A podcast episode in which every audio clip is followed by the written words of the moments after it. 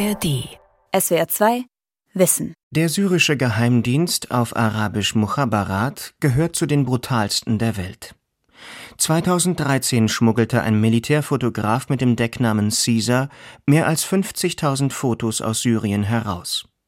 Fotos, die grausame Folter in den Gefängnissen des syrischen Geheimdienstes dokumentieren. Es gibt dieses Gerücht über ein spezielles Folterinstrument, den deutschen Stuhl. El-Kursi al-Almani heißt das auf Arabisch. Jeder Syrer kennt es. Ein Instrument, mit dem den Opfern das Rückgrat gebrochen wird. Und niemand weiß genau, wer es erfunden hat. Manche sagen, das war Alois Brunner höchstpersönlich. Andere sagen, es waren ostdeutsche Berater. Aber aufgrund des Namens sind sich alle sicher. Es stammt ursprünglich aus Deutschland. Ohne dieses deutsche Wissen, ohne die tatkräftige Unterstützung von Deutschland, könnte der syrische Geheimdienst nicht so agieren, wie er agiert hat und immer noch agiert. Da bin ich felsenfest davon überzeugt. Vielleicht gäbe es einen anderen Schurkenstaat, der Syrien geholfen hätte.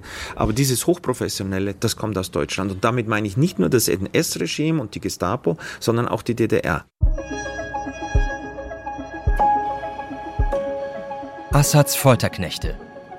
Wie die Nazis den syrischen Geheimdienst aufbauten, von Bartholomäus Laffert.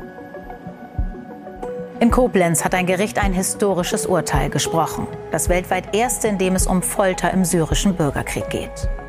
Es lautet lebenslänglich für Anwar Aslan.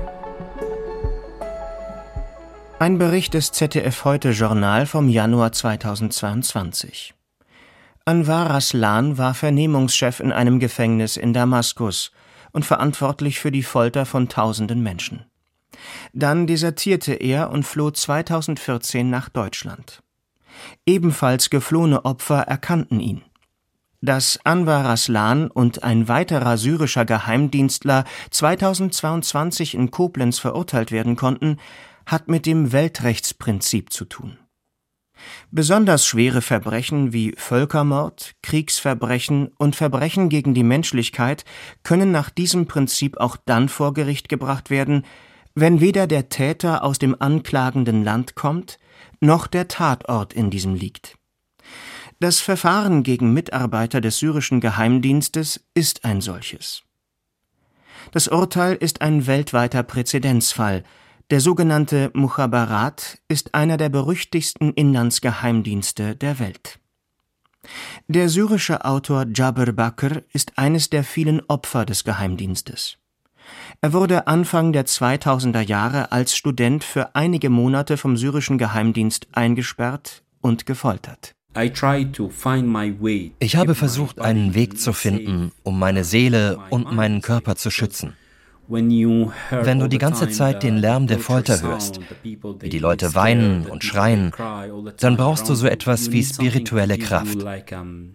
Deinen Kopf kannst du nicht nutzen. Logisches Denken bringt dir nichts. Es gibt keine Logik innerhalb des Mukhabarat. Seit seiner Flucht aus Syrien im Jahr 2012 erforscht Jabir Bakr den syrischen Geheimdienst. Er sagt, der Mukhabarat habe mit einem herkömmlichen Geheimdienst wenig gemein. Als die Baath-Partei in Syrien an die Macht kam, hat sie den Geheimdienst dazu benutzt, die Feinde im eigenen Land zu töten. Ich meine damit die Opposition. Sie haben sie aus dem Land vertrieben oder ins Gefängnis geworfen oder ermordet. Und mit Hafiz al-Assad haben sie den Mukhabarat dafür benutzt, jeden einzelnen Teil des gesellschaftlichen Lebens in Syrien zu kontrollieren. Es gibt verschiedenste Abteilungen, ähm, die sowohl nach den verschiedenen Regionen aufgegliedert sind, aber auch nach verschiedenen Schwerpunkten, zum Beispiel Ermittlungen. Sagt die Berliner Journalistin Hanna El-Hitami. Sie hat den gesamten Prozess in Koblenz von Anfang bis Ende begleitet und dokumentiert. Die Menschen, die seit 2011 und auch vorher schon in Syrien aus politischen Gründen verhaftet wurden oder festgenommen wurden oder vielleicht könnte man sogar eher sagen, ja, verschwunden sind, kommen nicht so wie in Deutschland in U-Haft erstmal, bis ihr Verfahren stattfindet, sondern die werden einfach vom Geheimdienst abgeholt, ob auch von der Demo oder von zu Hause und verschwinden dann erstmal in den Zellen und unterirdischen ähm, ja, Kerkern, könnte man sagen, von den Geheimdienstabteilungen. Und manche kommen dann später ins Gefängnis, manche werden 30 Tage oder mehrere Monate oder wie lange auch immer festgehalten, gefoltert, kommen dann wieder frei, andere tauchen nie wieder auf. Auch wenn der Folterer Anwar Aslan nur einer von tausenden Tätern sei, so sei die Verurteilung für viele Syrerinnen und Syrer doch unfassbar wichtig, sagt Hanna El-Hitami. Zum einen ist es wichtig historisch, dass einfach mal eine Wahrheit dokumentiert wird, eine Tatsachen dokumentiert werden, die der Propaganda des Assad-Regimes äh, widersprechen. Also Assad hat ja die ganze Zeit behauptet, es gibt überhaupt keine Folter in Syrien. Also dass man einfach mal so eine Gegendarstellung hat, die auch von einer offiziellen Stelle einem deutschen Gericht anerkannt ist. Dann, dass man dafür sorgen kann, dass das Assad-Regime politisch nicht normalisiert wird, solange bewiesen ist, dass es als Staat Verbrechen gegen die Menschlichkeit in Auftrag gegeben hat. Der deutsche Justizminister Marco Buschmann flog im Oktober 2022 in die USA. An der Harvard-Universität sprach er davon, dass Deutschland Vorbild sein wolle bei der Verfolgung von Kriegsverbrechen. Wovon er allerdings nicht sprach und was auch im Prozess in Koblenz nicht zur Sprache kam, war die Rolle der Deutschen beim Aufbau des Mukhabarat.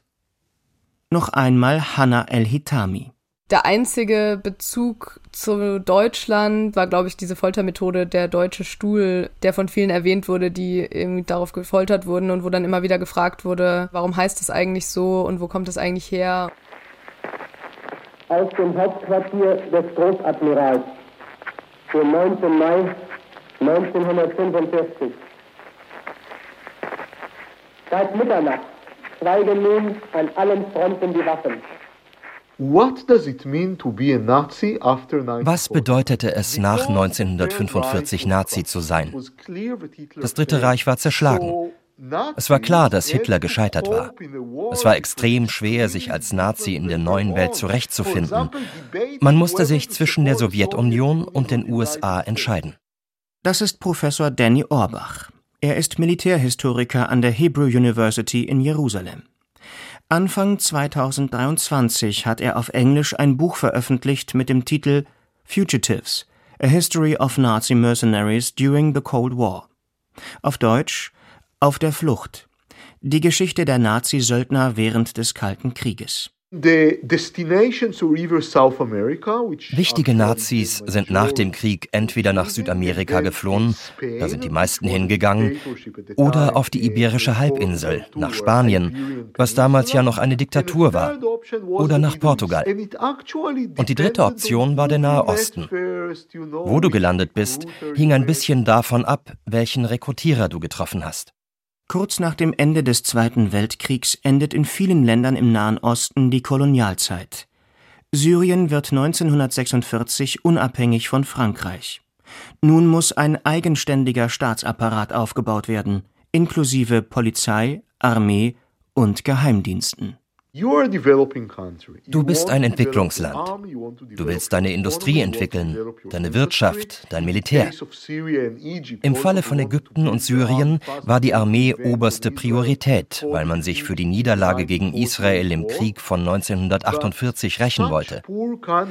Aber diese armen Länder konnten sich keine teuren Militärberater leisten. Die USA oder die Sowjetunion wären gerne bereit gewesen, gratis Militärberater zu schicken. Der Preis wäre Loyalität gewesen zu einem der Blöcke. Aber so wie viele dritte Weltländer wollten auch Syrien und Ägypten unabhängig sein. 1948 sind die ersten deutschen Militärberater in Syrien angekommen.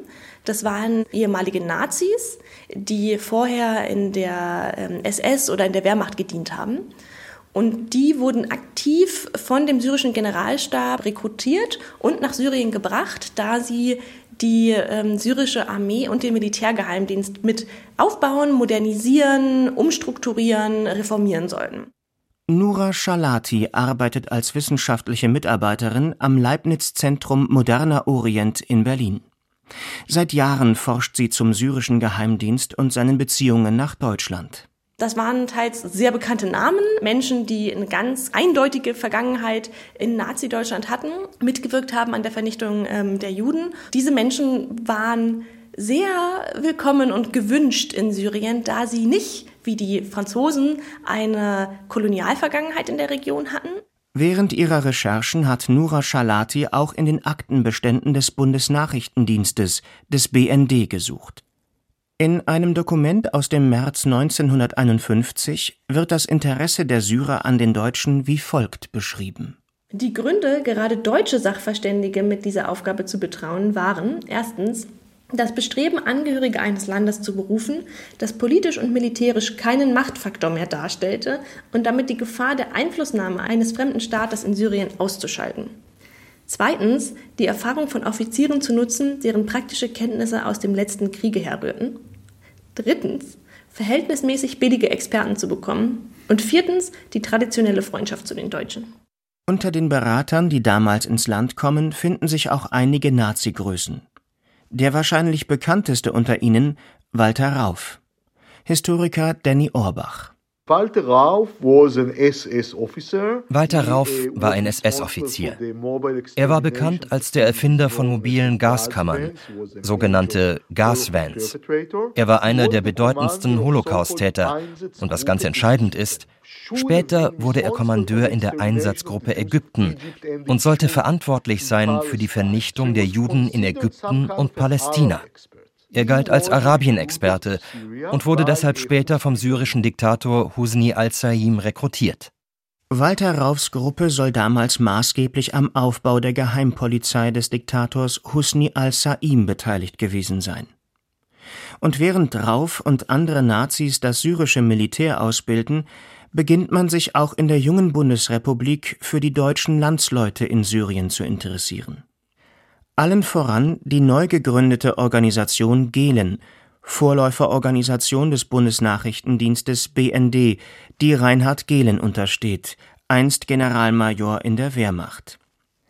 Er schreibt damals an Adenauers Kanzleramtschef Hans Globke, einem bekannten Nazi-Juristen, um den es auch in einer SWR2-Wissen-Folge zu den Eichmann-Prozessen geht. Hier gibt es ein Dokument vom 30. März 1951 von Reinhard Gehlem an den sehr geehrten Herrn Dr. Globke. Ich vergaß neulich, Ihnen das bei uns vorliegende Material über die Ich vergaß neulich, Ihnen das bei uns vorliegende Material über die zurzeit in Syrien befindliche deutsche Militärmission mit den hierfür nötigen Erläuterungen zu geben.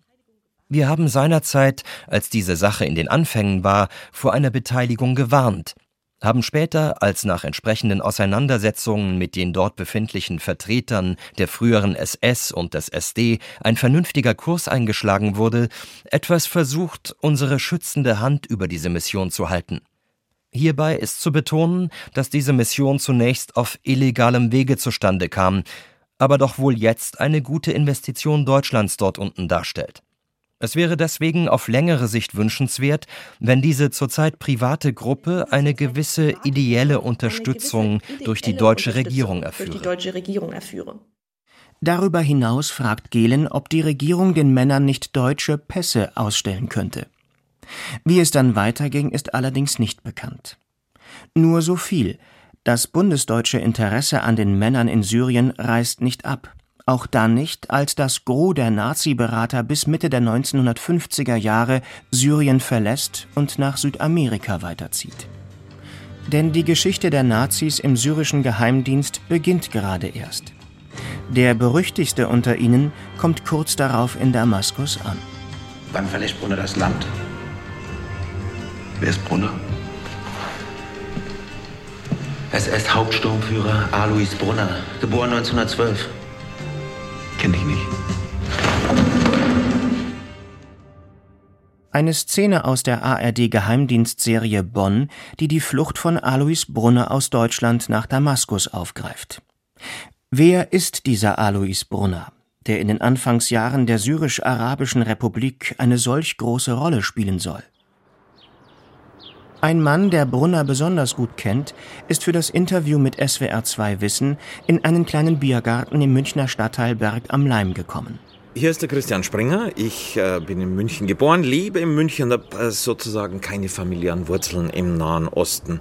Ich habe mir aber eingebildet, Arabisch studieren zu müssen, spreche das sehr, sehr schlecht und war 40 Mal in Syrien und habe über 20 Jahre damit zugebracht, Alois Brunner auf die Spur zu kommen. Eigentlich ist Christian Springer Kabarettist, tritt im öffentlich-rechtlichen Fernsehen auf. Doch nachdem er Anfang der 80er als junger Student dem Holocaust-Überlebenden und Nazi-Jäger Simon Wiesenthal begegnet, beschließt er, sich auf die Suche nach Alois Brunner zu machen.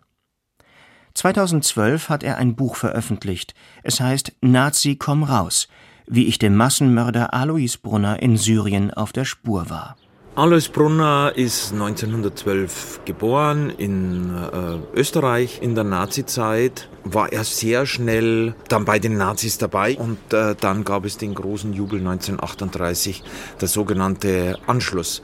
Und Alois Brunner war dann mittelprächtig ehrgeizig und äh, hat es dann doch ziemlich hoch geschafft und war dann, äh, man sagt das so salopp, er war dann die rechte Hand von Adolf Eichmann.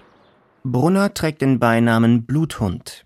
Wann immer es Probleme bei Deportationen gibt, wird er hinzugezogen, um sie zu lösen wo die Deutschen eine Handhabe hatten, war Alois Brunner immer wieder selber vor Ort. Das war Saloniki, das war äh, Drancy bei Paris, als die Amerikaner nach der Landung in der Normandie schon vor den Stadttoren standen, hat er noch dafür gesorgt, dass dieses zentrale Lager ja geräumt wird von den dort festgehaltenen Juden und damit ja alle nach Auschwitz kommen. Einer der letzten Transporte nach Auschwitz war dann ein Kindertransport.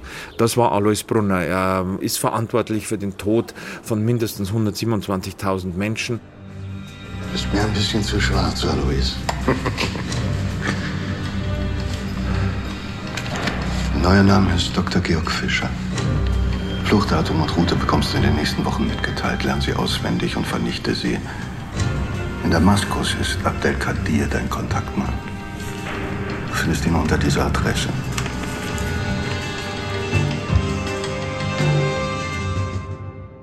Nach Jahren im Untergrund flieht Alois Brunner 1954 über Kairo nach Damaskus.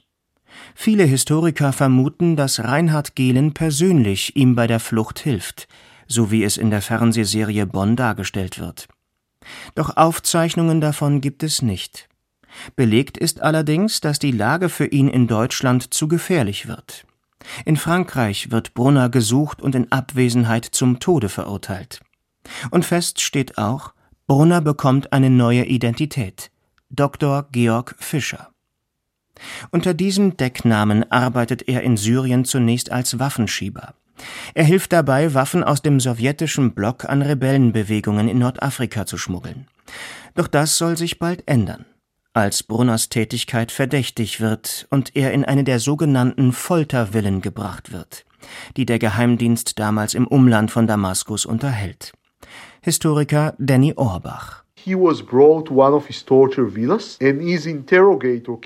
Als er in der Foltervilla war, sagte man ihm, du wirst im Knast bleiben bis zum Ende deines Verfahrens. Das bedeutet auf gut Syrisch, du kommst hier nicht mehr lebend raus. Und in diesem Moment spielt Brunner seine letzte Karte und sagt im Verhör, mein echter Name ist Alois Brunner. Ich war Eichmanns zweite Hand und Israel sucht mich, weil ich ein Feind der Juden war. Und da stand sein Verhörer auf, schüttelte ihm die Hand und sagte, Willkommen in Syrien. Der Feind meines Feindes ist mein Freund. Für Brunner beginnt an diesem Tag eine neue Karriere. Von nun an arbeitet er gemeinsam mit Franz Rademacher. Rademacher war einst Leiter des Judenreferats im NS-Außenministerium. Bekannt dafür, den Madagaskar-Plan entworfen zu haben und dafür, die Massendeportationen und Exekutionen serbischer Juden in Belgrad angeordnet zu haben. Jetzt sollen die beiden Nazi-Verbrecher dabei helfen, den Geheimdienst aufzubauen. Was beide sicher gemacht haben, das ist belegt. Sie haben deutsche und deutsch sprechende Personen in Syrien ausgespäht. Ebenfalls belegt ist, dass sie die syrische Geheimpolizei beraten und trainiert haben, wahrscheinlich auch in Foltertechniken. Laut Medienberichten und aber auch Mutmaßungen in Aktenfunden hat er sich unter anderem auch mit Menschen wie Ali Duber, der der Militärgeheimdienstchef in Syrien war, getroffen und auch anderen hochrangigen Geheimdienstchefs und diese trainiert, mit den Gespräche geführt. Was genau er gemacht hat in Syrien, ist etwas unklar, was genau seine Position war, aber er blieb bis an sein Lebensende gedeckt vom syrischen Regime. sagt Nura Schalati. Brunners Kollege Rademacher wird später vom BND als Agent angeworben und fällt in Syrien in Ungnade. Bei Brunner ist bis heute nicht ganz klar, was genau seine Aufgabe war. Es gibt Gerüchte, dass er geholfen hätte, die Foltergefängnisse Tadmor und Sidnaya zu planen. Und er soll die Foltermethode des deutschen Stuhls nach Syrien gebracht haben. Doch Belege fehlen. Der israelische Mossad versucht mindestens einmal, ihn in Damaskus zu töten. Fritz Bauer versucht Brunners Auslieferung zu erzwingen. Nazi-Jäger Serge Klarsfeld reist nach Damaskus, doch das syrische Regime deckt Brunner bis zu seinem Tod in den 2000er Jahren. Und nicht nur das syrische Regime, sagt der Kabarettist Christian Springer, der Brunner trotz jahrelanger Suche nie zu Gesicht bekommen hat wenn man versucht nachzurecherchieren, wo und wie und was er wann war, dann könnte man das natürlich alles in den Akten nachlesen, aber diese Akten sind unter Helmut Kohl vernichtet worden. Es lässt sich über die Gründe leider nur spekulieren. Unter Helmut Kohl werden Anfang der 90er Jahre hunderte Seiten Akten zum Fall Brunner vernichtet. Was wusste Gehlen? Was der BND? Und die späteren Kanzler. War Brunner auch für deutsche Dienste im Einsatz? Welche Foltermethoden haben sie exportiert? Vieles wird wohl für immer im Dunkeln bleiben. Doch die Geschichte zwischen den Deutschen und dem syrischen Geheimdienst endet nicht bei den Nazis. Hier im Haus 8 in der Normannenstraße liegen die meisten noch vorhandenen Akten. Hier war auch der Zentralcomputer. Hier sind Herz und Hirn des Geheimdienstes. Berlin-Lichtenberg. Das Haus des Ministeriums für Staatssicherheit türmt sich ockerfarben und achtstöckig in den grauen Himmel. Die Stasi gibt es nicht mehr. Dafür ist hier heute das Stasi-Museum. Nura Schalati hat diesen Ort als Treffpunkt ausgesucht. Sie promoviert zu der Frage, wie Stasi und Mukhabarat zusammengearbeitet haben. Ich habe den Ort ausgewählt, weil genau hier eben Treffen stattgefunden haben zwischen syrischen Regierungsvertretern und dem Ministerium für Staatssicherheit, also der Stasi. Zum Beispiel 1981 gab es ein Treffen im Büro des Ministers, das heißt im Büro von Erich Mielke, zwischen ihm selbst und dem damaligen syrischen Innenminister. Zu dem Zeitpunkt des Treffens arbeiten Dienste von DDR und Syrien schon einige Jahre miteinander. Die Kontakte zwischen dem syrischen und dem DDR-Innenministerium gehen auf die frühen 60er Jahre zurück. Und bei einem solchen Delegationsaustausch wurde die DDR-Delegation angesprochen von einem Vertreter eines syrischen Geheimdienstes, dass auch Interesse besteht, auf Ebene der Geheimdienste Kontakt aufzunehmen. Stasi und Mukhabarat haben ähnliche Interessen und ähnliche Arbeitsweisen. Spätestens seit sich Anfang der 1960er Jahre die Baath-Partei an die Macht putscht und Hafiz al-Assad, der Vater des jetzigen Diktators Bashar, die Führung übernimmt und sich Syrien mehr und mehr dem Ostblock zuwendet. Was das Klima der Angst, der Unsicherheit, der Verunsicherung angeht, da sehen wir große Überschneidungen zwischen der DDR und Syrien. Das reicht ja bis hinein in die privatesten Aspekte des Lebens. Also es gibt in sowohl ähm, Syrien als eben auch in der DDR dieses Sprichwort, die Wände haben Ohren. Man kann nichts sagen, weil man nicht weiß, wer tatsächlich zuhört. Das kann ja auch ein Familienmitglied sein. Und äh, was auch ähnlich ist, ist natürlich die Repression. Also in Syrien steht es an der Tagesordnung, dass Menschen, die Dissidenten sind, von der Straße einfach weggeschnappt werden und verschwinden. Einen Aufschwung der Kooperation bewirkte die staatliche Anerkennung der DDR durch Syrien im Juli 1969. Damit begannen auch Geschäftsbeziehungen mit syrischer Luftwaffe und Armee. Die Syrer waren vor allem interessiert daran, viel über den Aufbau der DDR-Geheimdienste oder des DDR-Geheimdienstes zu lernen, über die Struktur und die Arbeitsweise aber auch über die Arbeitsweise beispielsweise der Funkaufklärung. Es ging darum zu lernen, wie chiffriert und dechiffriert wird. Die Syrer waren auch interessiert an Funktechnik und Elektronik, also an Nachrichtentechnik. Und auch die DDR hat großes Interesse an der Zusammenarbeit. Zum einen ist man auf der Suche nach Kontakten in der Region für geopolitische Bestandsaufnahmen und hofft auf preiswertes Öl. Zum anderen nutzt die Stasi ihre Kontakte in Syrien, um die BRD auszuspähen. Im Jahr 1979 wird die westdeutsche Botschaft in Damaskus von zwei Stasi-Spitzeln komplett verwanzt. 1981 kommt es zu dem Treffen zwischen Minister Erich Mielke und dem syrischen Innenminister. Nura Schalati hat das Dokument von damals in den Stasi-Akten gefunden. Ich habe ein Dokument mitgebracht, von dem ich dachte, dass es ganz passend ist, weil wir ja hier im Stasi-Museum sind. Hier, das ist ein Treffen zwischen dem syrischen Innenminister und dem Genossenminister, also Erich Mielke, in seinem Arbeitszimmer. Und ähm, das war ein Treffen 1981. Da ging es um eine mögliche vertiefte Zusammenarbeit zwischen dem Innenministerium Syriens und dem Ministerium für Staatssicherheit in der DDR. In diesem Zusammenhang kam eben auch die Anfrage auf nach Funküberwachung im Inneren des Landes, Lieferung von Nachrichtentechnik für die Zentrale und zu Stützpunkten im Lande. Und der Genosse Minister Erich Mielke sagte daraufhin eine ernsthafte Prüfung zu. Was davon am Ende geliefert wird, lässt sich nicht sagen. Viele Dokumente der Hauptverwaltung Aufklärung kurz HVA des Auslandsgeheimdienstes der DDR sind vernichtet worden. Was man aber sagen kann, in der DDR werden ausländische Militärkader, sogenannte AMKs des globalen Südens, ausgebildet. Auch Syrer wurden damals entsandt. Und im Rahmen antiimperialer Unterstützung für sozialistische Staaten wird auch Syrien mit Waffen versorgt. Waffen, die das Assad-Regime unter anderem wohl auch im Februar 1982 eingesetzt hat, in seinem Kampf gegen Rebellen und die Muslimbruderschaft. Syrische Regierungstruppen zerstörten dabei die mittelsyrische Stadt Hama und töteten je nach Schätzung zwischen 10.000 bis 40.000 Menschen, wie die Journalistin Madeleine Schäfer in einem Artikel für die Bundeszentrale für politische Bildung schreibt die Operation gilt heute als größtes Massaker in der Geschichte des Nahen Ostens im 20. Jahrhundert.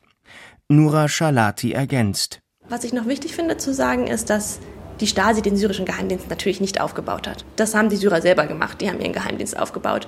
Was die Stasi gemacht hat, ist, sie hat Informationen geliefert, sie hat etwas ausgebildet, sie hat ähm, in bestimmten Sachfragen trainiert, aber sie hat nicht den Geheimdienst als solchen aufgebaut natürlich. Welchen Anteil hatten Nazis und Stasi-Agenten am Aufbau des syrischen Geheimdienstes? Was genau hat die DDR geliefert? Dokumente, die Antworten liefern könnten, wurden vielfach vernichtet. Zeitzeugen sind inzwischen nicht mehr auffindbar oder verstorben. Bis heute bleiben viele Mutmaßungen über den Einfluss der Deutschen. Die Foltermethode mit dem deutschen Stuhl sei nur ein Beispiel dafür, sagt der israelische Historiker Danny Orbach. Also, Manche sprechen auch über die Methode, wie Opfer katalogisiert wurden in den sogenannten Caesar-Files, die aus Assads Regime geleakt wurden. Da hat man Bilder von Gefangenen, die im Gefängnis ermordet wurden und an jedem hängt ein Nummernschild. Es gibt einige prominente syrische Oppositionelle, die sagen, das sei eine SS-Methode, die von Brunner gelehrt wurde. Aber das sind nur Vermutungen. Wir können uns da nicht sicher sein.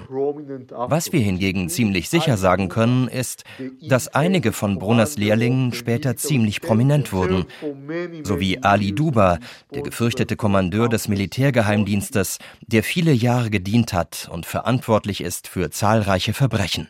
Und Jabir Bakr, der Fotograf, der selbst über Monate hinweg in den Gefängnissen des syrischen Geheimdienstes gefoltert wurde, sagt, Sie haben die schlimmsten Dinge von den Nazis gelernt, wie man ein Gefängnis umbaut zu einem Ort, an dem Menschen langsam in aller Stille hingerichtet werden. Ich glaube, sie haben nicht in erster Linie die Methoden von den Nazis gelernt, sondern ihre Theorie. Die Theorie, wie man eine Gesellschaft säubert von unerwünschten Personen.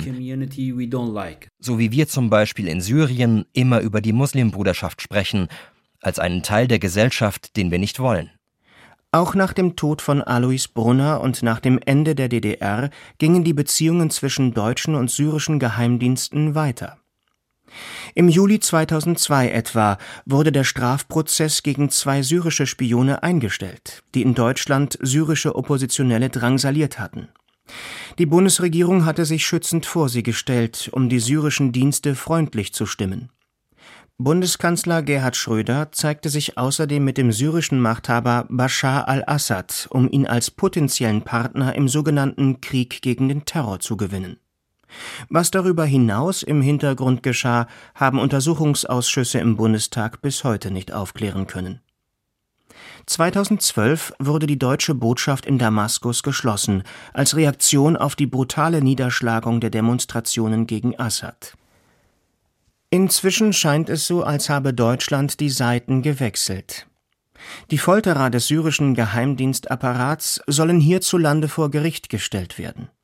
In Frankfurt läuft seit Anfang 2022 das nächste Verfahren.